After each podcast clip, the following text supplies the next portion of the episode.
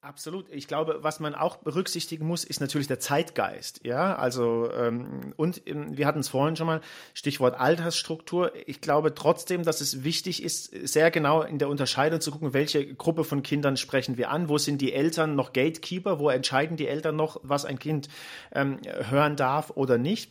Und was ich glaube, was bei Kindern, und das ist ja dann überproportional stark, äh, je, je älter die, die, die, die werden, ist natürlich immer noch die Frage, mit was für einem Mediennutzungsverhalten wachsen die auf, ja, und äh, haben wir irgendwie sowas, ich merke das so bei uns im Bekanntenkreis, wo extrem viele Leute sehr, sehr digital affin sind, ja, wo man aber schon dazu fast übergeht, dass das so Digital Detox ist, ja, ähm, also ich glaube, das ist schon auf der einen Seite Fluch und Segen gleichzeitig und für, für für Kinder halt extrem spannend und deswegen, ja, du hast es ja gesagt, ist es halt für ein Brand extrem wichtig, wirklich in Geschichten zu denken, vielleicht den Brand auch so ein bisschen zurückzunehmen, ja, dass es keine ähm, Verkaufsshow ist, aber du landest auch bei Kindern ja wieder so, also entweder hören die Kinder irgendwas an damit sie eine Geschichte hören, irgendwie Patterson und Findus als Beispiel, ja.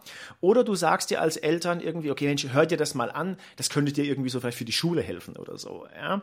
Und ähm, ich glaube, das ist schon ein, ein großer Spagat für, für, für Marken und Unternehmen. Hallo ihr lieben Leute da draußen, hier ist wieder Family Business, der Spezialpodcast rund um das Thema Kinder- und Familienmarketing. Mein Name ist Rolf Kosakowski bin der Gründer und Geschäftsführer von KB&B.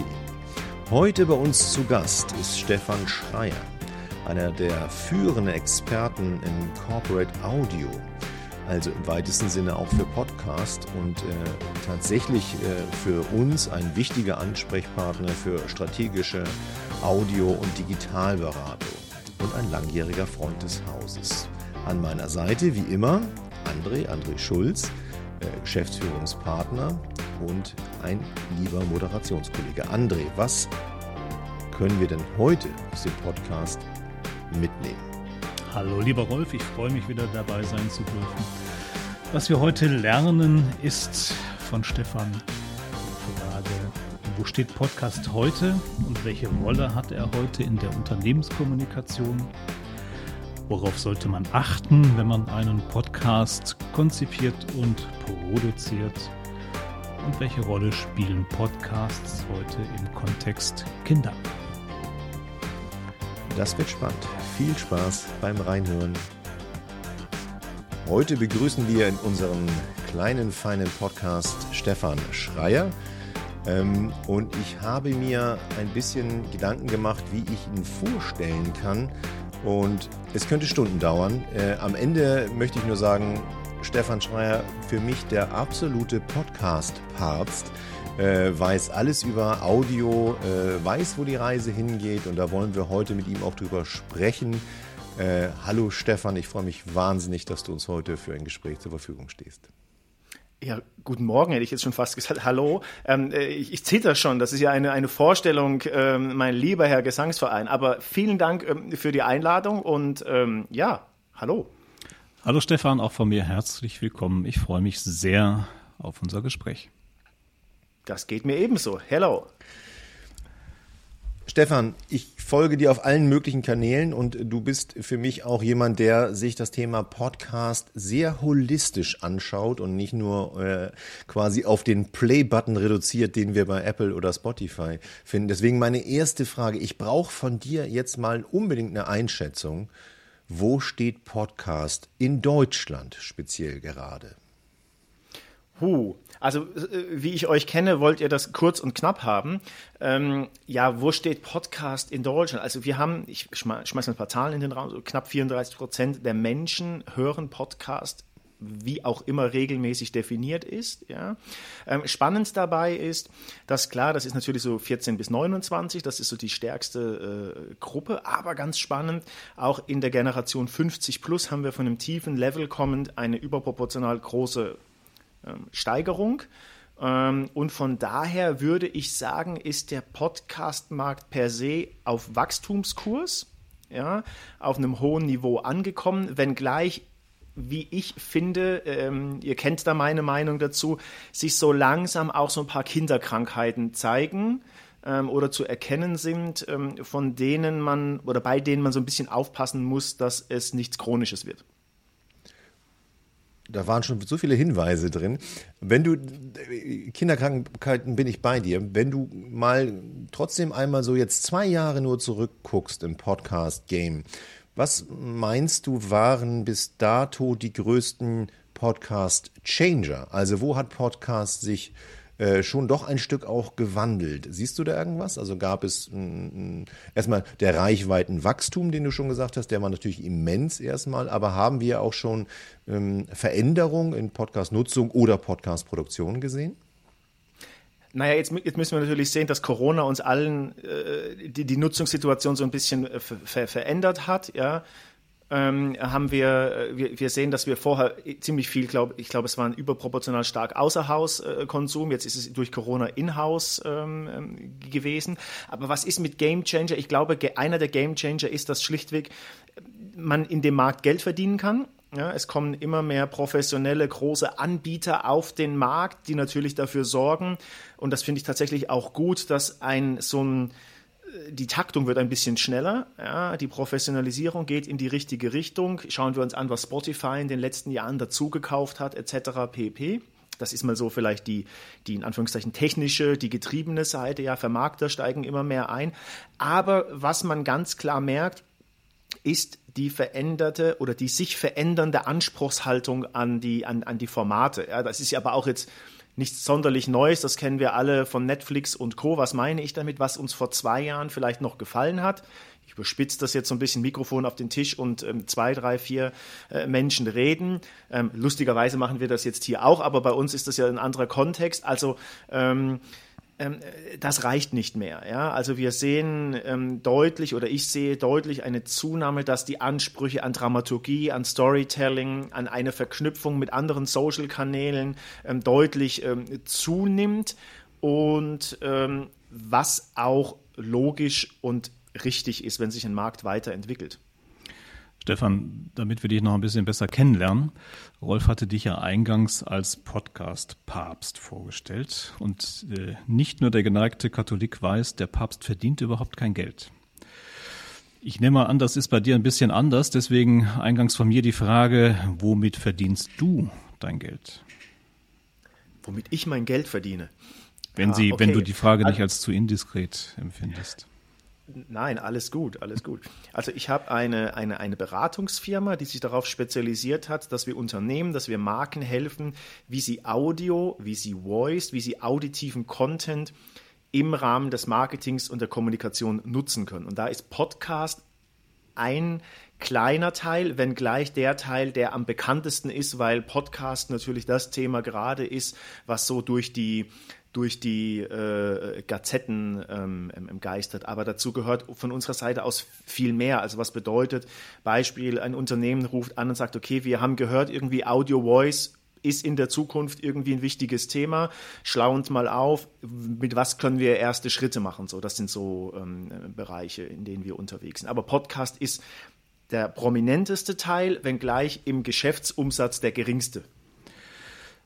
Kannst du beurteilen, wenn du die letzten Jahre mal so zurückblickst, ähm, warum Podcast so erfolgreich ist?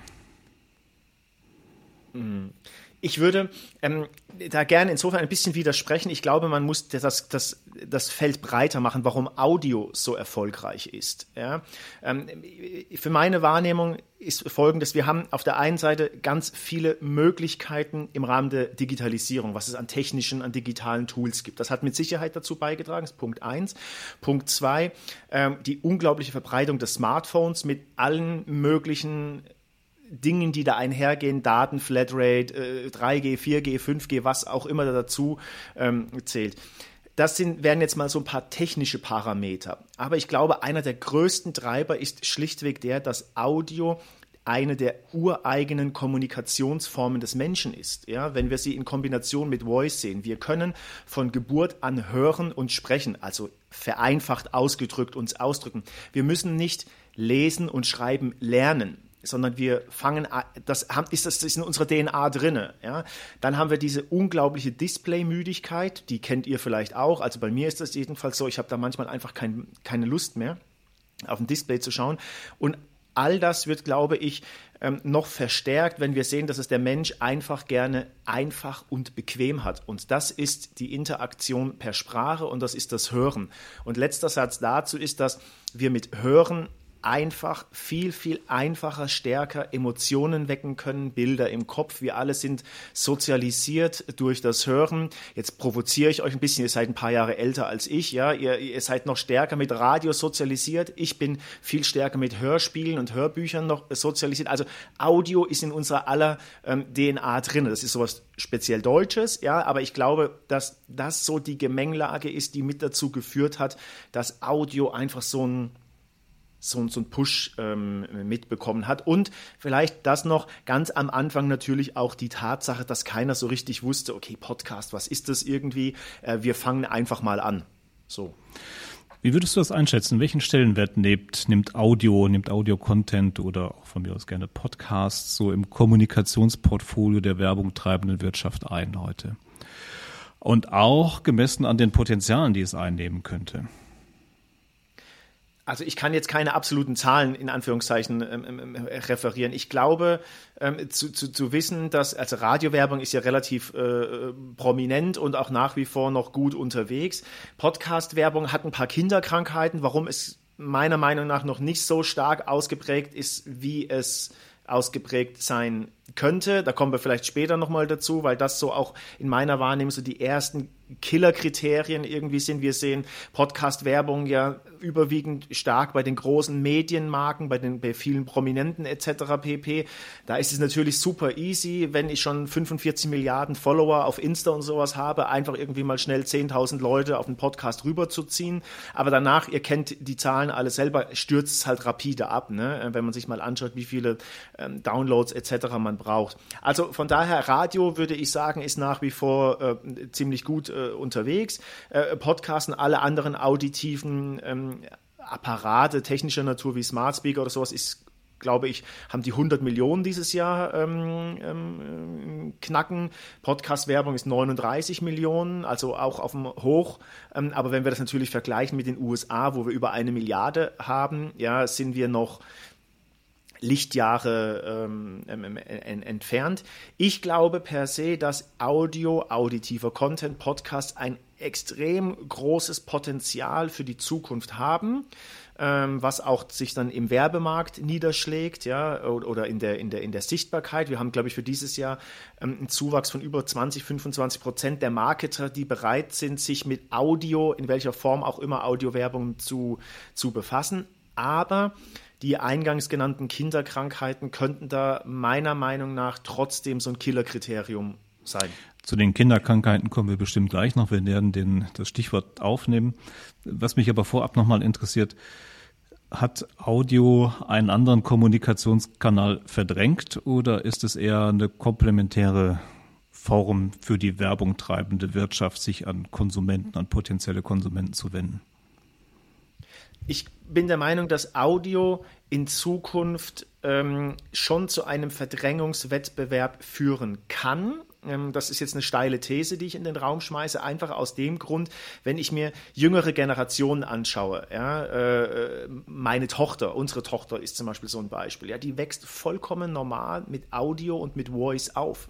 Ja, also Stichwort die Generation Kopfhörer. Wenn ich dort als, als Marke, äh, äh, als Unternehmen nicht präsent bin in irgendeiner Form in Zukunft, dann werde ich ein Problem haben. Und mit präsent sein meine ich nicht nur irgendwo ein, Jingle irgendwie spielen oder ein, Commercial irgendwie, sondern da meine ich eine komplette prozessuale Kette irgendwie. Wo finde ich als Unternehmen auditiv statt? Ist das ein Smart Speaker, eine Smartwatch etc. pp.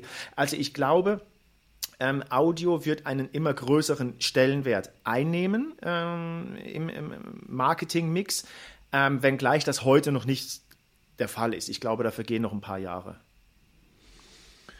Stefan, die drei größten Fehler, die ich machen kann, wenn ich jetzt einfach einen Podcast starte. Nennen wir ihn mal einen B2B-Podcast. Ich ist ein bisschen Augenblinzeln, weil wir natürlich wissen, dass Podcast groß geworden ist mit zwei Männer unterhalten sich. äh, und dann zwei Menschen unterhalten sich. Was sind die wirklichen Kardinalsfehler heute mit unserem Wissen auch um die Vielfalt an Audioinhalten, die man machen kann? ganz klar kein, keine konzeptionelle strategische Ableitung zu haben aus der Marke heraus, plus sich zu überlegen, wie findet eine ein, also eine Integration, nicht eine Integration, wie kann ich auf die Marke einzahlen ja, und ähm, vielfach, ähm, was aber vollkommen normal ist, so dieser Gedanke, ich möchte sofort produzieren. Ja, ich bringe immer so ein strapaziertes Beispiel, George Clooney am Koma See. Ja, das ist auch normal. Ja, aber die eigentliche Produktion äh, sind irgendwie keine Ahnung 10, 15, 20 Prozent. Ja, und das geht so ein bisschen in die, in, in die äh, Frage, die ich gerade schon beantwortet habe. Wo geht so, so die Reise hin? Man muss natürlich auch immer schauen, dass ein Podcast, das Audio per se immer Teil des Kommunikations- oder Marketingmix sein muss, Stand heute auch, ja, weil es für sich alleine genommen gar nicht diese Hebel noch nicht hat, ähm, die man ihm fälschlicherweise ganz oft ähm, zuschreibt. So. Also Strategie, Strategie, Strategie, Konzept, was bedeutet das? Sich überhaupt erstmal Gedanken zu machen, was ist das Ziel? Ja, was für Ressourcen habe ich überhaupt? Ja, wen, welche Zielgruppe möchte ich oder muss ich erreichen? Ja, warum ist das wichtig? Weil natürlich ähm, darauf alles aufbaut. Das kennt ihr selber, die klassische Konzeptionslehre. Ja, wenn ich weiß, was ist mein Ziel, was ist meine Zielgruppe, entwickle ich daraus ein Thema. Ja, ähm, ich entwickle aus der Zielgruppe und den Zielen heraus das Format, was am besten passt. Und letzten Endes natürlich auch die KPIs, die ich brauche, um meine Zielerreichung zu messen. Und das ist einfach im Corporate-Bereich, ich würde sagen, in 90 Prozent der Fälle einfach ist es häufig so, es wird auf Aufnahme gedrückt. Ähm, das machen dann häufig Menschen, die sich dazu befähigt fühlen, weil sie mal einen Kurs gemacht haben, wie man Mikro richtig hält. Ja, das hat aber mit, mit strategischer Ableitung äh, auf die Marke einzahlen etc. pp. einfach nichts zu tun. Ist denn Podcast nicht auch momentan wir sagen immer Podcast, um, um, um die, eine Klammer rumzumachen, aber eben halt auch Audio im Gesamten. Ist, ist das nicht auch eine wirkliche Chance in Kommunikation, ein sehr authentisches Kommunikationsmittel an der Hand zu haben? Also haben wir nicht eigentlich über alle anderen äh, Mediaformen, äh, sei es TV-Werbung, Print oder auch äh, Influencer, nicht immer nur versucht, was aufzubauen, was eine schöne Scheinwelt ist und Audio und Podcast schafft vielleicht auch eine authentische Nähe. Ist das nicht auch eine Möglichkeit, die äh, Audio-Podcast schaffen kann? Äh, natürlich, das ist so, so ähm, das ist das der Klassiker, den man immer sagt, ah, es erzeugt Nähe und die Bilder im Kopf oder, oder so, ja.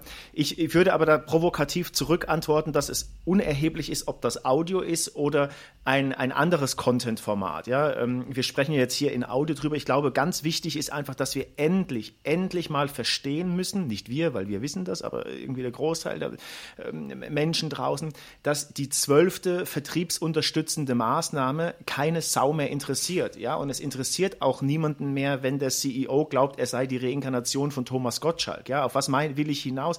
Wir müssen endlich mal verstehen, dass wir Content, dass wir Inhalte brauchen, die Relevanz haben, die Mehrwert haben und dass es ausschließlich dann funktioniert, wenn es radikal vom Hörer und von der Hörerin gedacht wird. Ja? Also warum sollte um das jetzt vielleicht ein bisschen äh, äh, äh, ähm, neutral, nicht neutraler, tauglicher auszudrücken. Wir müssen uns darüber Gedanken machen, warum sollten Menschen in einem ohnehin knappen Zeit, Medienbudget nochmal eine halbe Stunde aufwenden, um unser Corporate-Format zu hören.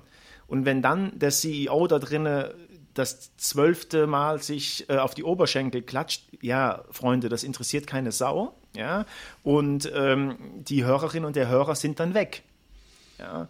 Ich meine, das ist, das ist jetzt auch keine so Rocket Science, ja, aber ich bin trotzdem immer wieder erstaunt, gerade letzte Woche, dass irgendwie Menschen dann auf LinkedIn äh, irgendwie schreiben, sie haben jetzt verstanden, dass Hörerinnen und Hörer Relevanz und Mehrwert brauchen, wo ich mir dann so frage, ja, also keine Ahnung, mit was für einer Berechtigung seid ihr Marketingleiter oder Leiterin, ja, also da wird es halt dann irgendwie schon dünn. Aber gut, ja, also. Ich glaube, ich hätte jetzt großen gesagt, Spaß, mit dir alle, alle schlechten Beispiele durchzugehen. Aber das wollen wir nicht tun. Ähm, es gibt ja auch gute Beispiele da draußen. Und äh, ähm, du hast zwar jetzt keine drei Sachen genannt, aber ich glaube, du hast es zusammengefasst. Aber auf einen Punkt würde ich gerne auch nochmal raufschauen, ähm, wo ich glaube, wo aus einer Phase der Goldgräberschaft im äh, Podcast eben halt nicht mehr genau raufgeschaut wird. Das ist die Distribution dass ja auch das Gefundenwerden eben halt ein großer Teil ja auch von Marketingkommunikation geworden ist. Ähm, was hat man da für Chancen, überhaupt noch sichtbar zu sein, sichtbar zu werden, damit dann auch erst Relevanz zu erzeugen? Also wir kennen uns ja jetzt schon ein bisschen, äh, äh, äh, Rolf, und von daher, das klingt jetzt natürlich so, wie ich das so erzähle, so, ja, der Schreier, der, der arrogante Schnösel oder so, ja. Aber ähm, natürlich, du hast es gerade gesagt, das ist eine Goldgräberstimmung gewesen, ja. Und es ist ganz oft so, jetzt in den letzten Jahren so gewesen, ähm, dass halt Menschen, die einen Kurs gemacht haben, wie man Mikro hält, irgendwie Podcasts produzieren. Ja? Warum kann ich das sagen? Weil genau das, was du sagst, Stichwort Reichweitenstrategie, Stichwort ähm, Erfolgsmessung, das führt dazu, dass halt bei uns hier das Telefon klingelt ohne Ende, ja, und dass große Brands, DAX-Unternehmen ähm, sich melden und sagen, wir haben die schmeißen dann Summen in den Raum für die Produkt, wo sie, in der sie erzählen, was sie für die Produktion bezahlt haben, wo man so denkt, okay, krass, ja, aber die jetzt das Problem haben, dass es nicht performt. Genau, und das ist eben einfach so, dass das Hochladen eines, eines Files einfach nicht mehr ausreicht. Ja, wir haben in Stand April, relativ aktuelle Zahl, weltweit 2,8 Millionen Podcasts mit 132 Millionen Episoden. So, und wenn wir jetzt von Corporate sprechen, wie viele Corporate-Formate hören wir denn freiwillig in der Freizeit selbst. Jetzt wir, die wir hier das Gespräch führen, vielleicht ein bisschen mehr, weil das irgendwie so eine Mischung Privat und Job ist, aber das ist ja minimal. Ja? Und deswegen brauchen wir für ein Podcast, insbesondere für ein Corporate-Format, eine Reichweitenstrategie. Und ohne die, da muss man ehrlich sein, wird es nicht funktionieren. Ja, ohne Reichweitenstrategie, die darüber hinausgeht, mal alle 14 Tage einen Post zu machen, hallo, unser Podcast ist live, ja, ohne die wird es nicht funktionieren. Und das ist mit die These, die ich vertrete, dass wir insbesondere auf Corporate-Ebene Podcast sehen als den Einstieg in Audio, um relativ schnell Learnings zu generieren. Was können wir mit Audio machen? Wie äh, muss man da vorgehen? Aber dann relativ schnell, weil die Zeit einfach rast, überlegen müssen, müssen wir nicht in auditiven Content denken. Ja, Stichwort Touchpoints, Stichwort Customer Journey, kommen wir vielleicht nochmal dazu. Ja? Also ähm, ohne Reichweitenstrategie, um jetzt so ein bisschen um die Ecke auf deine Frage zu antworten, wird es schlichtweg nicht funktionieren. Weil Fakt ist, was wir nicht kennen, ähm, kaufen wir nicht, hören wir nicht, lesen wir nicht. Ne? Das ist so, ist halt so. Was sind denn so die Schwerpunkte deiner Beratungsleistung im, in Bezug auf Audio-Content, in Bezug auf Podcast? Also den Podcast zu integrieren in das Kommunikationsportfolio oder aber die Werbung treibende Wirtschaft vielleicht davon zu überzeugen, dass die Suche nach dem neuen heißen Scheiß vielleicht auch flankiert werden sollte durch die Suche nach der neuen Big Idea, die dann ja meistens immer hinten überfällt. Ja, wir suchen ja immer den neuen heißen Scheiß, wo wir also jetzt einen Kanal für uns entdecken, der bislang noch ungehört und ungesehen war. Und dann ver vergessen wir immer die neue Big Idea, die ja viel, viel wichtiger ist. Also wir würden vielleicht heute in Deutsch sagen Content. Ähm, was ist so der Schwerpunkt deiner Beratungsleistung? Also ich würde gerne gleich mit der ersten Frage aufgreifen. Ich glaube, dass es gar nicht mal immer die Big New Idea braucht. Ja, ich glaube, ganz oft hilft einfach normaler Menschenverstand. Und ähm, zu dem normalen Menschenverstand, da schließt sich so der Kreis, was, was machen wir? Ich bin ein extrem großer Freund davon, erstmal so viele Daten, wie es irgendwie nur geht, zu sichten und auszuwerten. Ja, was meine ich damit? Wenn der Kunde, ein Kunde uns ruft, dann ist in der Regel gibt es so zwei Aspekte. Wie gesagt, Podcast und die Produktion von Podcast, das ist jetzt nicht so das, was wir jeden Tag machen. Wir sind eine Strategieberatung, ja, und äh, der Hauptteil ist, dass wir gerufen werden, wenn es heißt, wir müssen da was mit Audio machen, haben aber keine Idee, wo fangen wir an und was ist für uns überhaupt relevant. Und dann ist das so die klassische, wir schauen uns SWOT-Analysen an, wir schauen uns äh, äh, an, was haben sie für Ziele, was haben sie für Zielgruppen, was kann, wo gäbe es vielleicht einen Hebel ähm, zu Audio. Das ist so ein, ein Teil davon. Dann ist ein Teil unserer äh, Dienstleistung der, Das haben wir jetzt vor ein paar Monaten an den Start gebracht, weil einfach zu viele angerufen haben und haben gesagt, okay, unser Podcast funktioniert nicht, dass wir, dass wir ein System entwickelt haben mit 122 äh, Daten-Touchpunkten, an denen man sehr genau sehen kann, wo sind so die, die, die, die Problemhebel. Ja, also wo sind die Probleme, warum performt etwas nicht. Und ansonsten ist es einfach äh, quasi ja zu schauen, wie kriegen wir in die Journey auditiven Content, macht das Sinn, ähm, ähm, wo kann Audio ein Hebel sein. Also es sind eher solche, solche Geschichten und jetzt weniger die Podcast-Produktion. Die Podcast-Produktion machen wir insofern, als dass wir eine strategische Ableitung aus der Marke heraus entwickeln. Wir entwickeln Themen, die aus der Marke kommen, die auf die Marke einzahlen, die aber gleichzeitig extrem stark Hörerinnen und Hörer getrieben sind. Ja, aber die letztendliche Produktion, also das Drücken auf Aufnahme. Das machen wir dann auch mit, äh, mit Partnerinnen und Partnern, also die, die technische Umsetzung. Aber die technische Umsetzung ist in meiner Wahrnehmung, das macht irgendwie 10, 15 Prozent aus. Und ansonsten begleiten wir Kunden dabei, Reichweitenstrategien zu generieren. Wie kann Audio in ein Produkt integriert werden? Solche ähm, ähm, übergeordneten Themen. Rolf hatte eben das Stichwort Distributionskanäle genannt. Und äh, du hattest eben auch Goldgeber-Stimmung mal erwähnt. Ähm, wir stehen, so am Anfang stehen wir nicht, aber auch nicht so ganz am Ende. Und den Zenit haben wir, glaube ich, auch noch nicht so richtig erreicht. Das hat immer Konsequenzen auf die Marktstruktur und so auf die, auf die Player. Und am Anfang ist es immer so ein ziemlicher Wildwuchs von, von allen möglichen Goldgräbern vielleicht, also eine kleinteilige Marktstruktur. Hat sich das deiner Auffassung nach schon geändert? Bilden sich Strukturen heraus, die verlässlich sind? Gibt es Konzentrationstendenzen? Wie sieht die Marktstruktur im, im Audiobereich aus? Also im, im, im, wenn wir von Audio sprechen, meinst du wahrscheinlich Podcast, vermute ich. Ähm, das ist ein ganz spannendes Feld, weil natürlich sieht man die namentlich bekannten großen Player, ähm, die, es gibt, klar, allen voran Spotify, dann Google mit YouTube, ähm, ähm Apple Music, äh, Audible und sowas, ja. Ich finde, man sieht, es kommen relativ viele kleine Startups so auf den Markt. Das ist auch total spannend, die gute äh, Lösungen haben, die vom Grundprinzip her auch äh, gut sind und funktionieren. Nur sind sie ganz häufig nicht in einer breiten äh, Masse oder auf große Companies anwendbar. Da haben sie einfach Kinderkrankheiten. Also ich nenne jetzt keine Firmennamen, aber wenn ich mir anschaue, ähm, wie viele Tools es am Markt gibt, irgendwie für die interne Kommunikation, um Audio zu nutzen oder Podcasts, dann gibt es da relativ viele. Jedes behauptet auch von sich, es sei so der Game Changer. Ja. Ähm, in der operativen Integration und sowas gibt es dann häufig einfach große Probleme, aber das ist auch normal, das ist auch nicht schlimm. Ja. Ähm, das ist das, was so Wettbewerb gibt, was äh, zu neuen Ideen führt und sowas. Aber ansonsten ganz klar, irgendwie sieht man schon so, dass die großen Player äh, wie Spotify und Co.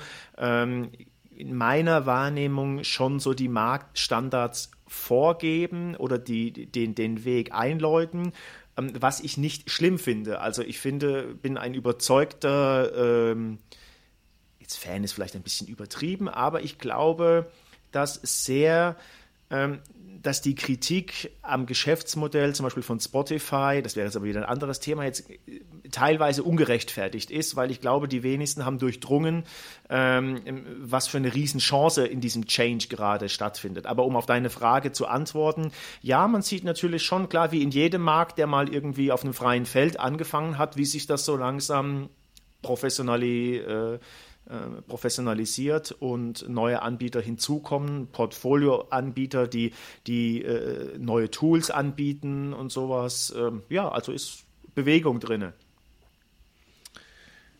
Für Bewegung haben wir auch gesorgt mit dem Segment Podcast für Kinder. Ähm, was hältst du davon? Ist äh, Podcast, du sprachst vorhin von der Zielgruppe auch äh, Ü50 oder 60. Äh, wir haben die äh, U18. Ähm, äh, ohne jetzt schon zu viel Pathos raufzubringen. Äh, was hältst du von unserer Geschäftsidee, uns da auf Podcast für Kinder im Marketing oder auch im Scripted Podcast Bereich zu konzentrieren? Also ich glaube ja, oder ich bin überzeugt davon, dass Audio für Kinder eines der, der schönsten Dinge ist, die es gibt. Ja, wie gesagt, ich habe das eigene Beispiel hier äh, direkt äh, vor der Haustür, hätte ich jetzt fast gesagt, also äh, äh zu Hause. Ähm, ich weiß, also ich finde das Bombe. Wir alle sind ja als Kinder oder ich auch. Ich bin mit Benjamin Blümchen, Bibi Blocksberg groß geworden. Ja, da entstehen Bilder, Welten im Kopf. Ähm, das ist in meiner Wahrnehmung auch als Elternteil, man erlaubt den Kindern viel mehr. Ja, hör, hören ist gar kein Problem. Ja, bei Video oder Fernsehen ist man, ähm, oder zumindest wir sagen, ja, weiß ich jetzt nicht, ob das so gut ist. Ja. Also ich finde Audio für Kinder eine Bombensache. Ähm, ob es immer ein Podcast sein muss, ähm, das weiß ich jetzt so nicht. Da habe ich so manchmal mein Fragezeichen. Einfach wenn ich mir anschaue, wie zum Beispiel unsere Tochter Audio konsumiert. Das ist mal der Tiptoy-Stift, mal die Tony-Box, mal eine, eine, ähm, eine Alexa, ähm, dann wieder ein anderes Device. Ob da Podcast so die heilige Kuh ist, weiß ich nicht, aber grundsätzlich Audio für Kinder, äh, scripted Audio für Kinder, mega. Danke, dass du uns da bestärkst. Ähm, tatsächlich haben wir ja das Wort Podcast für Kinder ja nur als Gattungsbegriff rumgesetzt, um ein Produkt zu haben. Ne, weil Audio für Kinder, genau wie du es gerade beschrieben hast, ja äh, zu vielfältig wäre. Vom Tiptoy über Tony, über Tiger bis hin zum einem normalen äh, alten CD-Produkt äh, oder so. Und Podcast für Kids glauben wir, dass es, wenn es gut gemacht ist und genau den Regeln folgt, die du vorher auch beschrieben hast, also äh, das Fitting mit der Marketingstrategie, äh, sich wirklich genau anzuschauen, was ist die Nutzungssituation, was ist das Nutzungsverhalten, was wollen wir damit erreichen, eben halt komplett neue Chancen bietet, weil es eben halt dann auch im Sinne des Audios ein bisschen ähm, snackable ist, auch danach suchen wir ja momentan, dass ich eben halt viel schneller, viel kürzer und häufiger mit Audioinhalten nach Hause kommen kann. Ähm, was wir sehen in der Nutzung ist natürlich, dass wir ähm, vorrangig auf den Zweitgeräten äh, äh der, der Android-Phones äh, stattfinden, aber auch schon äh, bei unseren größeren Podcasts zu über 10 Prozent ähm, auf einen Alexa-Speaker oder so, dass wir da eben halt in den Bereich kommen, der ja damit eben halt auch von den Kindern, Nutzern generierten Nachfrage. Also unser Anspruch ist ja viel, viel größer, dann gefunden zu werden, wenn einer nach uns nicht sucht. Klingt ein bisschen komisch, aber das ist ja äh, grundsätzlich die strategische Herausforderung. Trotzdem möchte ich mit dir nochmal eben halt auch reintauchen, was Audio, wenn wir sagen, dass Audio im Erwachsenenbereich sich professionalisieren muss und äh, auch quasi in seinem Stellenwert im Kommunikationsmix wichtiger sein muss. Glaubst du, dass alle Regeln auch für unseren Kindercontent gilt oder kann es einfach auch nur Spaß machen? Oder sollten wir uns auch äh, genau hinsetzen und anschauen, wo das Ganze reinpasst nachher? Also ich glaube, dass bei Kindern grundsätzlich, und da spreche ich jetzt so aus der eigenen Brille des Vaters, ja, irgendwie haben wir ja noch ganz andere Hürden. Ja, also ähm, wenn, ich weiß natürlich nicht, was, was meinen wir mit Kindern, welche Altersstruktur oder, oder, oder sowas, ja. Aber für Kinder muss natürlich der auditive Content leicht zugänglich sein. Ja, wenn das funktioniert, dass man erstmal das Smartphone, äh, sonstige Device der Eltern braucht und dann dort in eine App rein, also das halte ich für komplett, ähm, äh, das ist zu kompliziert. Ja, also es muss barrierefrei und schnell und einfach funktionieren. So das ist Punkt 1. Punkt 2 ist für, für Kinder, ähm, äh, weiß ich jetzt nicht so, was sollen die mit einem branded Podcast anfangen. Ja, ja also wenn meine Tochter würde jetzt keinen branded Podcast der Deutschen Bahn irgendwie hören als Beispiel. Ja, ist, also ich glaube, man, man muss da, was ich vorhin meinte, von auditiven Content in einem anderen Kontext denken, sich überlegen, okay, wie kriege ich den Hebel gewuppt, dass ich eben die, die Kinder auf einer niederschwelligen Ebene erreiche, etc. pp. Ähm, da, und da ist es die Aufgabe eben der Unternehmen und der Marken, sich damit zu, zu auseinanderzusetzen, wie sie das hinkriegen. Ja, weil was will, was meine ich noch? Ich tue mir auch immer so ein bisschen schwer. Es gibt also den einen oder anderen Anbieter am Markt, die auch Kinder-Podcasts anbieten, also jetzt so branded Podcasts. Aber ich denke dann immer so, okay, würde ich jetzt das meine Tochter anhören lassen? Und da ist die Antwort nein.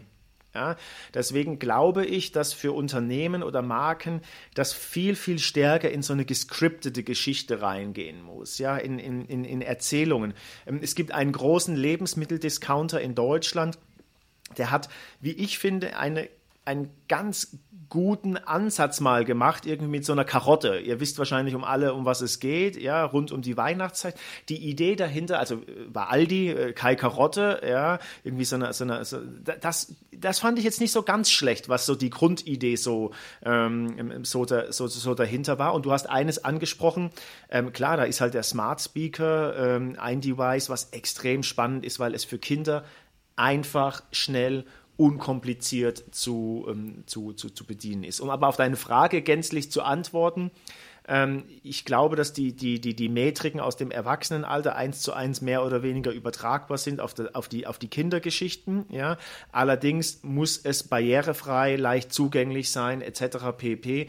Und man muss, glaube ich, schon sehr darauf achten, vor allem wenn die Eltern so als Gatekeeper dazwischen sind. Das wisst ihr besser als ich. Ich glaube, ab einem gewissen Alter verändert sich das, glaube ich. Aber solange ich jetzt noch hier Gatekeeper für unsere Tochter bin, um zu entscheiden, was sie hört, ähm, achten wir schon sehr darauf, dass da nicht in jedem zweiten Satz kommt, äh, wir sind der geilste Brand der Welt. Also wenn wir jetzt so gerade auch über die Distributionswege sprechen, ähm, es gibt ja die äh, Abspielgeräte, die Audio-Abspielgeräte, ähm, es gibt äh, Alexa, es gibt äh, die Streaming-Plattformen und so weiter. Vorherrschend im Kinderzimmer sind nach wie vor, ist nach wie vor die CD, wissen wir aus unseren Marktforschungsstudien.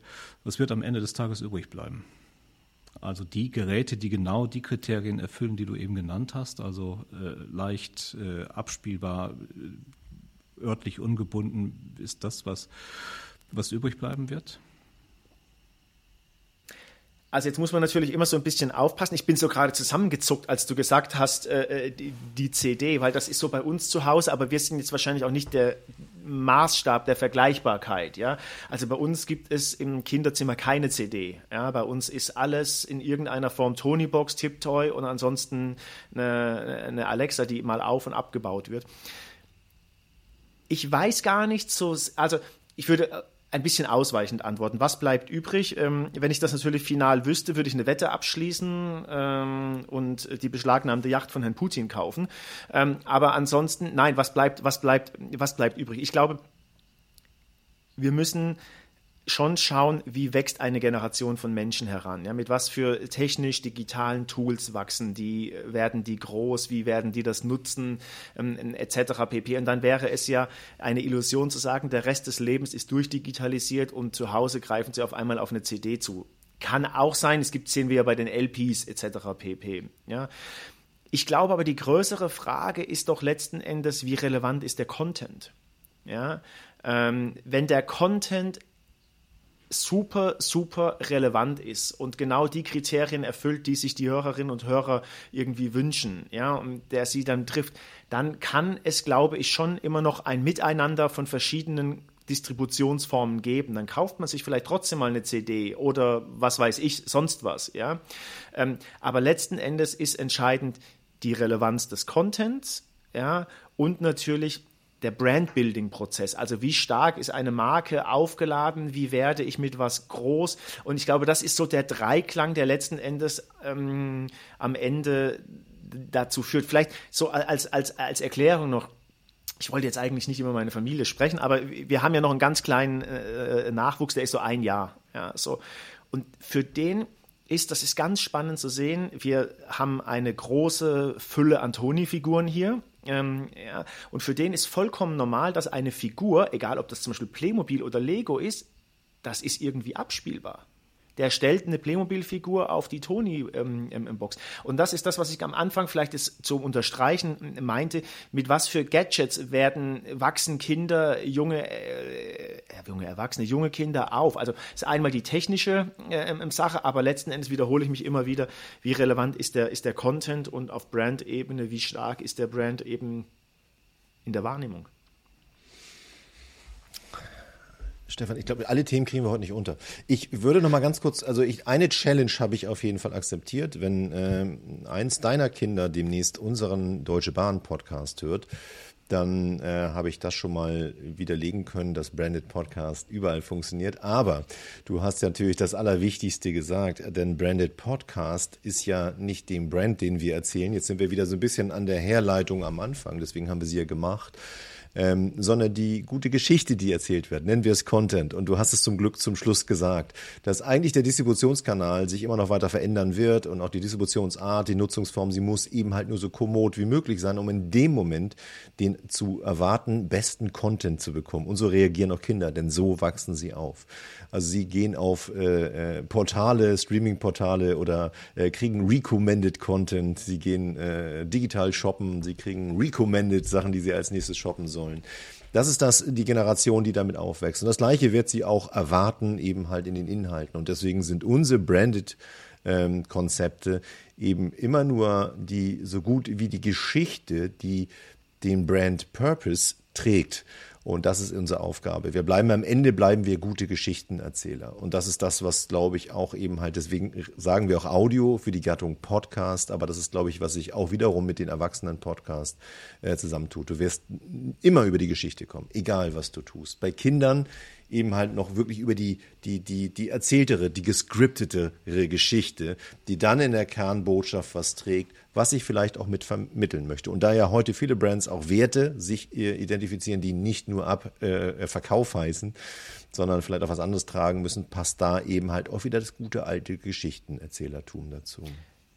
Absolut. Ich glaube, was man auch berücksichtigen muss, ist natürlich der Zeitgeist. Ja, also ähm, und ähm, wir hatten es vorhin schon mal Stichwort Altersstruktur. Ich glaube trotzdem, dass es wichtig ist, sehr genau in der Unterscheidung zu gucken, welche Gruppe von Kindern sprechen wir an. Wo sind die Eltern noch Gatekeeper? Wo entscheiden die Eltern noch, was ein Kind ähm, hören darf oder nicht? Und was ich glaube, was bei Kindern, und das ist ja dann überproportional stark, äh, je, je älter die, die, die, die werden, ist natürlich immer noch die Frage, mit was für einem Mediennutzungsverhalten wachsen die auf, ja, und äh, haben wir irgendwie sowas, ich merke das so bei uns im Bekanntenkreis, wo extrem viele Leute sehr, sehr digital affin sind, ja, wo man aber schon dazu fast übergeht, dass das so Digital Detox ist, ja. Ähm, also ich glaube, das ist schon auf der einen Seite Fluch und Segen gleichzeitig und für, für Kinder halt extrem spannend und deswegen, ja, du hast es ja gesagt, ist es halt für ein Brand extrem wichtig, wirklich in Geschichten zu denken, vielleicht den Brand auch so ein bisschen zurückzunehmen, ja, dass es keine ähm, Verkaufsshow ist, aber du landest auch bei Kindern ja wieder so, also entweder hören die Kinder irgendwas an, damit sie eine Geschichte hören, irgendwie Patterson und Findus als Beispiel, ja. Oder du sagst dir als Eltern irgendwie, okay, Mensch, hör dir das mal an, das könnte dir irgendwie so vielleicht für die Schule helfen oder so, ja. Und ähm, ich glaube, das ist schon ein, ein großer Spagat für, für, für Marken und Unternehmen. Du hast da gerade den nächstgroßen äh, Punkt natürlich getoucht, natürlich der, der, der Nutzwertigkeit auch von Audio-Content, der bei uns ja geht bis in den edukativen Bereich. Also absolut, da, da ist unwahrscheinlich viel Musik drin und unwahrscheinlich viel Chance drin. Auch, dass die Kinder aus der Geschichte rauskommen und wissen, wie, wo Pharaonen gelebt haben und haben es so irgendwie auch ein Stück erlebt. Ist ja ein immersives Medium, haben wir auch schon drüber gesprochen. Ähm, Stefan, ich muss eine, äh, eine kurz mal auf die Bremse treten, weil wir in unsere Lieblingskategorie Kinder Fragen, Fragen gehen müssen, bevor uns die Zeit wegläuft. Ähm, du weißt, wir haben da was vorbereitet. Wenn du mir eine Zahl zwischen 1 und 12 nennst, lese ich dir die dahinter versteckte Frage vor. Die 5. Die 5. Ach, äh, was war dein schönstes Weihnachtsgeschenk als Kind? Mein schönstes Weihnachtsgeschenk. Was war mein schönstes Weihnachtsgeschenk? Ich glaube, das war, also wenn ich mich jetzt richtig daran erinnere, ein Gameboy. Das gibt's, gibt es ein Gameboy noch? Also das war mal so eine Spielekonsole, mit die man tragen konnte, bevor es ein Handy gab. Ähm, ich glaube, das war so, ja, der Gameboy. Also Gameboy gibt es natürlich noch und auch die Retro Gameboys und dann, aber du hast dich natürlich als die Generation damit identifiziert, die die erste war, die ein äh, sinnvolles, äh, ein Gaming-Device hatte. Äh, ich weiß nicht, ob du es heute noch mal nutzen würdest. Bist du Gamer noch? Ja, also ähm, nee, ich, ich bin überhaupt gar kein Zocker. Also das, äh, äh, ähm, nee, aber tatsächlich, ich gebe jetzt so eine Spitze zurück. Das ist richtig. Ich, das war, glaube ich, die erste Generation Gameboy. Ähm, der Vorteil ähm, oder das, das Witzige ist aber, ich war da noch Kind, ihr wart da schon erwachsen. Das ist tatsächlich witzig und du hörst uns lachen. ja, nein, also äh, Gameboy tatsächlich und dann gab es noch so, also so irgendwie, ich glaube, so fünf auf fünf Zentimeter so äh, Spiele, die man so hinten reinstecken musste. Und ähm, ja, genau. Wir, wir Nerds nennen das Cartridge. Aber nur, damit wir das auch nochmal setzen, okay, wo ich gut, herkomme. Ja, ne? perfekt, ne? also wieder was gelernt. Ja. Jetzt wollen wir. So, ich Pardon, würde gerne André äh, ja. nochmal an André übergeben äh, für ja, den jetzt wollen wir zum Ende aber einfach nochmal wissen, Stefan, wo, wohin entwickelt sie? Also die Geschichten erzählen ist ja so alt wie die Menschheit selbst, nicht? Also die Bibel ist die Geschichte und die die, äh, die Bettelmönche, die von Ort zu Ort zogen, erzählten Geschichten und wenn man in Kirchen hineinging, die Bilder erzählten Geschichten. Das ist ja so alt wie die Menschheit selbst. Jetzt weißt du, wie alt André ist übrigens. alles, genau. alles miterlebt, ja. Wohin entwickelt sich die Geschichte des Geschichtenerzählens? Ne, die, die Geschichte, das Geschichtenerzählen wird in meiner Wahrnehmung immer genau so bleiben, wie wir es äh, von früher her kennen. Es wird da mal ein bisschen mehr Salz geben oder wie beim Italiener die große Pfeffermühle, ein bisschen mehr, ein bisschen weniger, vielleicht ergänzt durch das ein oder andere technische Gadget, aber ich glaube, am Geschichtenerzählen ähm, per se wird sich in der DNA nicht großartig viel verändern. Man kann darüber nachdenken, irgendwie, äh, wie die Dramaturgie beim Storytelling irgendwie funktioniert. Da gibt es mit Sicherheit immer äh, neue Methoden. Das ist aber, aber die DNA wird sich nicht, glaube ich, nicht ähm, äh, verändern, dass Geschichten das Kriterium sind, mit denen man Wissen am einfachsten behalten kann, mit denen man Emotionen wecken kann und mit denen man Bilder im Kopf machen, äh, erzeugen kann. Und letzten Endes muss eine Geschichte gut erzählt sein. Ja, sie muss eine Relevanz ähm, ähm, besitzen. Und dann gibt es das ein oder andere technische Tool, ähm, was vielleicht längere Zeit bleibt, verschwindet oder ganz bleibt. Ähm, aber ansonsten wiederhole ich mich da immer wieder. In meiner Wahrnehmung bleibt die DNA einer guten Geschichte mehr oder weniger immer gleich. Aber Stefan, ich möchte dich hier nicht entlassen, um ohne nicht doch auch noch ein großes Bild äh, auf, die, auf die Branche zu machen. Ich gebe dir ganz kurz nochmal meine Gedanken, um so ein bisschen Bild darauf zu machen. Ich komme mal von dem Spotify-Event auch und wo ich sehr viele ähm, aus der Gattung der Podcast kennenlernen durfte und ich unwahrscheinlich viele unterschiedlich aus PR, aus öffentlich-rechtlich, aus natürlich großen Distributoren, von Studios, von Host, von Technikern. Alles, alles war dabei. Und tatsächlich habe ich am Ende für mich keinen Frieden gefunden, um zu sagen, wo gehen wir denn hin? Also wo sind die nächsten großen? Also wenn wir vor so über die letzten zwei Jahre so kleine Weichen gestellt haben, aber wo sind die nächsten großen Weichen? Ich will von dir noch mal was hören, was so die nächste technische, inhaltliche Distribution, Erzählsform ähm, Geschichte ist. Ich möchte dir noch einen, einen, einen Blick mitgeben, der mich da ein bisschen beruhigt hatte, ist, dass wir auch, wenn es nicht komplett vergleichbar ist, aber ähm, eine ähnliche Evolution erlebt haben auf YouTube. Ähm, denn YouTube war ja am Anfang wirklich tatsächlich erstmal nur der eine Kanal, Bewegtbild zu machen und jeder hat darauf was ausprobiert. Äh, in alle Richtungen, also von wirklich großen öffentlich-rechtlichen auch. In, und heute hat es sich für irgendwas, ich sage ganz bewusst, für irgendwas durchgesetzt. Was ist das aber im Podcast? Oder ist am Ende Audio auch wieder Video?